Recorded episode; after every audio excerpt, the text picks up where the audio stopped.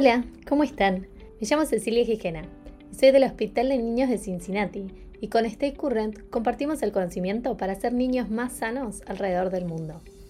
Por eso, hoy te traemos un nuevo podcast del canal de Stay Current Español.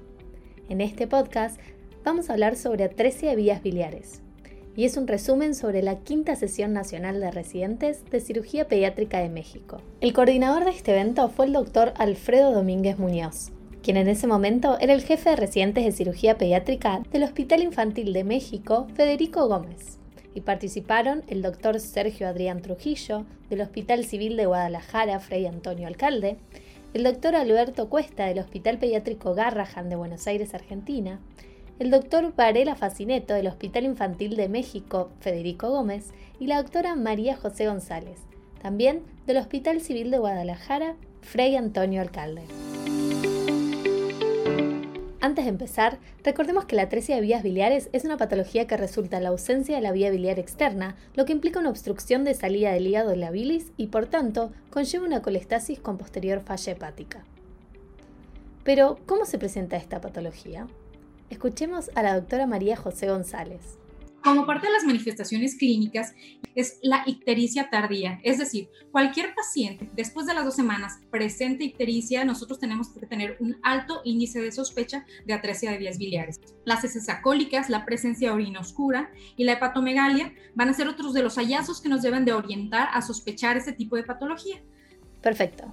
Entonces, ictericia neonatal tardía, acolia o hipocolia y coluria son los síntomas predominantes. Sigamos con la presentación de un caso. Un niño de 65 días de vida quien inicia a los 10 días de edad con ictericia y evacuaciones acólicas. El médico general le toma pruebas de función hepática y hay una bilirrubina total de 9.1 con bilirrubina directa de 7.9, GGT 932 y fosfatasa de 335. Doctor Trujillo, ¿cuál sería el abordaje que usted llevaría a cabo en este paciente? En este momento yo pediría un ultrasonido abdominal específicamente de hígado y vías biliares. Para mí la colia es un signo importantísimo y siempre pienso en obstrucciones trepáticas. Por si no sabían, él era el doctor Alberto Cuesta. Un paciente que tiene acolia, le pedimos a los padres del niño que nos dejen parte de la deposición para que nosotros podamos verla, podemos ver el color y podemos diagnosticar junto con el pediatra si es hipocolia o acolia. Muy bien, entonces nos aseguramos de que sea acolia y pedimos una ecografía además del laboratorio. Y también se puede ser un poquito más agresivo. Podría ser entonces el gamagrama, pero generalmente el gamagrama debe de hacerse en los pacientes en los que tú crees que no va a ser atresia de vías biliares. Él era el doctor Varela Facineto. Yo lo destinaría a hacer un estudio más profundo, como es una colangiografía. El abordaje nuestro es un abordaje laparoscópico. Bien, entonces si la sospecha es baja, pedimos gamografía, porque nos sirve para descartar esta etiología. Ahora, si la sospecha es alta, nos conviene hacer una colangiografía intraoperatoria para poder confirmar el diagnóstico y, de ser así, seguir con el procedimiento quirúrgico. Como parte del manejo preoperatorio, vamos a preparar a nuestro paciente que ya tiene déficit de absorción de vitaminas liposolubles con los suplementos A, D, E y K. Se tiene que administrar vitamina K, profilaxis antibiótica y manejo nutricional por medio de nutrición parenteral, además de tener disponibilidad de hemoderivados para el procedimiento. Perfecto. Entonces, ahora que ya sabemos cómo preparar al paciente, hablemos de la cirugía. Para la atresia de vías biliares tenemos dos opciones el procedimiento de Kasai, que sería un aporto entero anastomosis, o un trasplante primario, que no es lo ideal, pero a veces es lo necesario. Empecemos por el Kasai. En este procedimiento se va a permitir la transección del conducto biliar obliterado a un nivel adecuado y que posteriormente va a ser removido.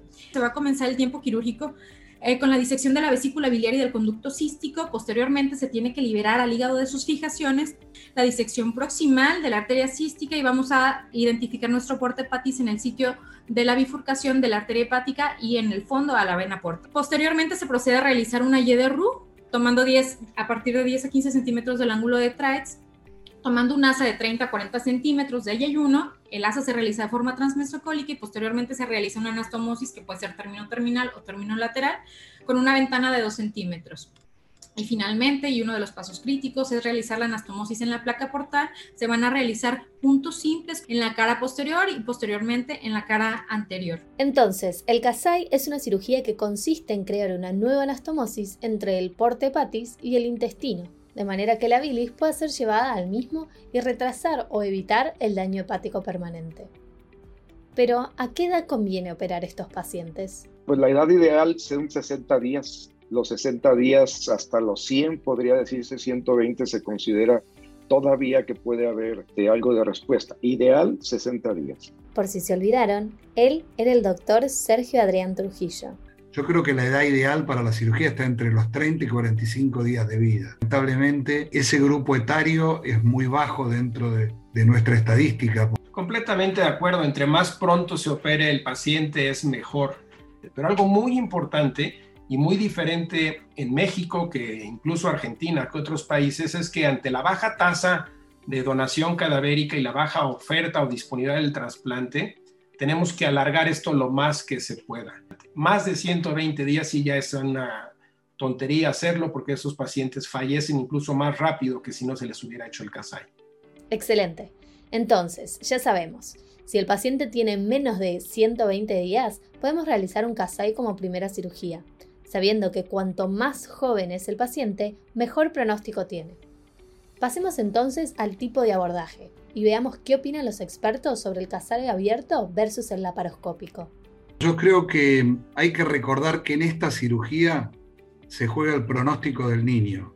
Por si se olvidaron, él era el doctor Alberto Cuesta, acorde a la, a la, experiencia nuestra y a la estadística de nuestro hospital, se juega el pronóstico del niño en morir antes del año de vida o ser trasplantado antes del año de vida. Y entonces hay que adecuarse a la técnica que mejor haga uno. Yo creo que la cirugía laparoscópica puede ser un muy buen abordaje, mini invasivo, pero el cirujano tiene que cumplir dos condiciones primero ser un excelente cirujano HPV, especialista en HPV pediátrica y en atresia de vías biliares, y segundo debe ser un excelente cirujano laparoscopista. Y escuchemos al doctor Sergio Adrián Trujillo. Voy a decir los puntos que para mi gusto favorecen el que yo aborde un paciente de este tipo por vía laparoscópica. La primera pues es la mínima invasión, la segunda es que estoy viendo a 15 aumentos y puedo identificar mejor estructuras la tercera, pues creo que tenemos las competencias. Yo personalmente lo que vi es que es relativamente sencilla con la magnificación hacer la disección de todo el porte hepatis, pero lo realmente complicado es poder hacer en forma laparoscópica el aporto entero anastomosis. Yo creo que lo que ha dicho el doctor Puesta es algo muy honesto. Por si se olvidaron, él era el doctor Varela Facineto de que ellos fueron pioneros en, en, en laparoscópico y finalmente optaron por la cirugía abierta. Y eso es lo que ha sucedido prácticamente en todo el mundo. No existe una sola publicación seria con rigor científico que demuestre que el Casai laparoscópico es superior en ningún aspecto al Casai abierto. Ahora, ¿Se puede hacer? Sí se puede hacer. Se necesita un excelente cirujano laparoscopista y HPV. No lo puede hacer cualquier cirugía o cualquier cirujano laparoscopista. Bien, sigue habiendo bastante controversias en este tema. Pero creo que todos estamos de acuerdo que para hacer un CASAI laparoscópico, el cirujano tiene que ser un experto no solo en la cirugía hepato-bilio-pancreática, sino también en el manejo de la laparoscopía. Y eso no es fácil de encontrar. Los expertos nos dieron algunos consejos técnicos para la cirugía. Escuchemos. Yo creo que lo importante para cualquier cirujano pediatra es saber que hay cuatro objetivos en la cirugía para un paciente con probable atresia de vías biliares. Entonces, lo primero es confirmar el diagnóstico con una buena colangiografía transoperatoria. El segundo objetivo es restablecer un flujo biliar permanente, constante, libre de colangitis. Y eso clínicamente lo vamos a interpretar con el aclaramiento de la ictericia. El tercer objetivo y el más importante para países como México, que tenemos muy escasa uh, oferta de trasplante de hígado, es retrasar o evitar el trasplante hepático al mínimo. Y el cuarto objetivo muy importante es no dañar la vena porta. Doctor Trujillo, algunos puntos claves que nos quisiera dar en el abordaje laparoscópico. Pues los puntos claves definitivamente es la disección. Es, exactamente igual que en la cirugía abierta. Se identifica perfectamente bien la bifurcación de la arteria hepática y de la vena porta. Y bueno, pues hay retractores específicos o puede ser una, puntos precutáneos para la tracción y poder evitar precisamente lesionar estas estructuras. Y tercero, pues al momento de armar, eh, hacer la división de la, del asa que vas a ascender, pues eh, marcarla precisamente para no confundirte el paso pues también transmesocólico, saber que el asa debe de quedar este, justa, sin quedar tensa ni quedar holgada. Ya en la anastomosis, pues eh, nosotros armamos mucho con puntos percutáneos, con PDS. Muy bien. Terminamos la cirugía, el paciente fue a terapia y ahora escuchemos a los expertos para ver cómo seguir a nuestro paciente en el posoperatorio. Pues evidentemente ayuno, eh, es muy importante el ayuno para poder eh, esperar a que cicatrice y tenga flujo nuevamente el, la IE de RUX, eh, la descompresión gástrica, el manejo obviamente si ya tenemos alteraciones de, pruebas de coagulación de plasma con horario y si manejamos antibiótico por lo menos 10 días, les damos tratamiento antibiótico intravenoso y pues eh, nosotros sí manejamos esteroide. ¿Y a qué dosis utilizar los esteroides? Entonces, las dosis que utilizamos son dosis primero los cinco días bolos intravenosos de metilprednisolona, el primer día 10, luego 8, 6, 4 y 2 miligramos kilo día, y a partir del sexto día que inicia la vía oral, iniciamos con prednisona vía oral en un taper que va disminuyendo en el transcurso de las siguientes 10, 11 semanas, inicialmente 10 miligramos cada 12 horas, luego 7, 5 cada 12 horas, 5 cada 12 horas, 2, 5 cada 12 horas, 2, 5 cada 24, luego un día y se les quita. Muy bien, entonces, ya hablamos de la cirugía y el manejo postoperatorio. Ahora hablemos de las complicaciones. Yo creo que aquí es importante marcar que la colangitis es como el diablo para los pacientes operados de casa. Es el peor indicador pronóstico para el éxito a largo plazo y la seguridad con hígado nativo. Un metaanálisis hecho en Hong Kong se vio que el principal factor pronóstico para la falla a largo plazo después de tres años del CASAI son los episodios repetidos de colangitis con un riesgo relativo de 3.16. Y también se ha visto que el factor más importante para prevenir la colangitis es la longitud de la Y de Rux. Lo importante, como dicen también Gustavo, es hacer un diagnóstico temprano de la colangitis, porque hay, como dije, colangitis subclínica y hay que pesquisarla y tratarla. Nunca menos de 21 días de antibiótico endovenoso, porque es una infección grave. Es una infección grave que hay que tratarla bien, porque si no la tratamos bien, vuelvo a insistir, atentan contra el éxito final de, que sería seguir teniendo flujo. Bien, entonces la complicación más frecuente e importante luego del CASAI es la colangitis, que puede presentarse con fiebre y aumento de la bilirrubina, y se debe tratar con antibiótico terapia endovenosa entre 14 y 21 días. Además, también pueden existir otras complicaciones como dehiscencias u oclusión intestinal, que si bien son menos frecuentes, siempre debemos considerarlas. ¿Y cuándo decimos que el CASAI ha fallado? El CASAI fallido es cuando no logras un drenaje biliar adecuado o cuando el paciente necesita el trasplante en el primer año post-CASAI. Si el paciente se deteriora rápidamente y necesita el, el trasplante en el primer año, eso es un CASAI fallido, que no sirvió absolutamente de nada. Y eso normalmente sucede como en un tercio, en una tercera parte de los pacientes que se someten a CASAI. En otra tercera parte, el CASAI funciona y permite que ese paciente crezca y requiere el trasplante más tardíamente y más o menos en la tercera parte restante pueden vivir perfectamente con el CASAI. Muy claro. Si el flujo biliar disminuye o no es el adecuado y la enfermedad hepática avanza, es momento de un trasplante.